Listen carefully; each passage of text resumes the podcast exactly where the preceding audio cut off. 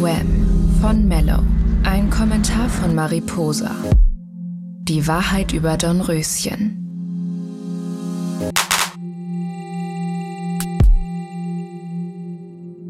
Wäre die Brüstung des kleinen Balkons nicht aus Stein gewesen, hätte sie die Beine nicht baumeln lassen können. Geschmiedetes Eisen, wie die kunstvoll verschnörkelten Gitter vor den Turmfenstern, hätten sich zu sehr aufgeheizt. Doch so beobachtete sie fasziniert, wie das Feuer beinahe bis zu den Sohlen ihrer derben Lederstiefel züngelte. Es musste damit begonnen haben, dass eine der Birken im Hain vor der Mauer in Flammen aufgegangen war. Genau dort, wo sich nachts die Biber aus dem nahen Fluss versammelten. Oh, und sie hoffte inständig, dass die Tiere ihrem Instinkt gefolgt und stromabwärts gewandert waren. Anfangs hatte der schwarze Qualm noch in ihren Augen gebrannt. Dann war ein süßer, leicht fruchtiger Duft erwacht, der sie magisch anzog.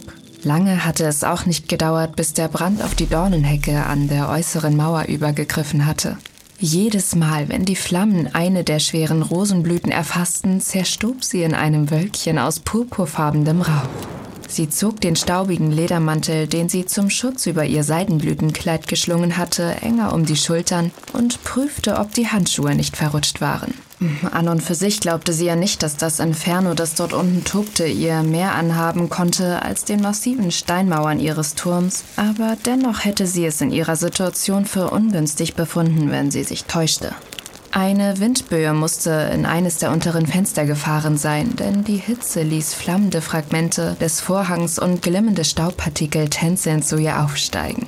Sie streckte die Hand mit der Zigarre danach aus, bevor sie einen tiefen Zug nahm, um in dem Moment, in dem sie den Rauch ausstieß, mit der anderen Hand einen Schwall Benzin ins Feuer zu gießen.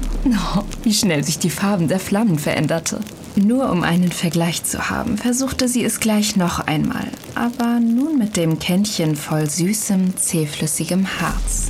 Das Leder ihrer Schuhe warf mittlerweile Blasen und das Kleid schien unter dem Mantel zu schmelzen. Nur ihre Haut blieb kühl und unversehrt. Alle hatten sie die Flucht ergriffen und alle dachten, sie würden schlafen. Tja. Wham ist ein Duft, mit dessen Kopfnote man Birkenteerverweigerer selbst in Minimaldosierung sehr schnell an ihre Grenzen bringen kann. Der Duft steht in seiner Struktur in der Tradition der russisch-juchten Düfte und brüllt sein Erbe erstmal mit einer ordentlichen Portion qualmendem, angesenktem Leder in die Welt hinaus.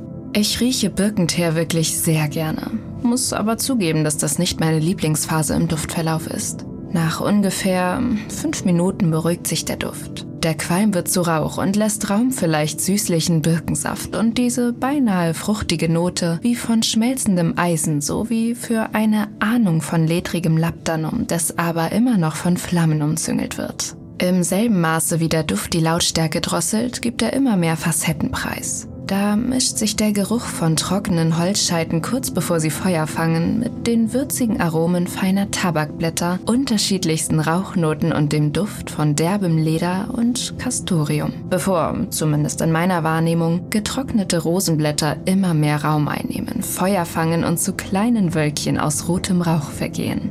Hintergründig meine ich Kampfernoten wahrzunehmen und die Süße einer Tuberose, die sich mit balsamischem Labdanum mischt.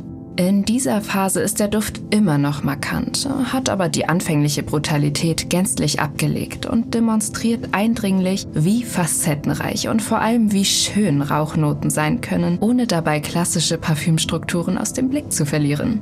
Was so rau und derb gestartet hat, offenbart plötzlich eine feine Balance zwischen scheinbar entgegengesetzten Welten, eine anrührende Zerbrechlichkeit und bittersüße Zwischentöne. Das ist außergewöhnlich, mutig, unerwartet und sehr besonders. Vor allem, wenn man bedenkt, dass Antonio Lascheres Audiodiktat ist. Chapeau.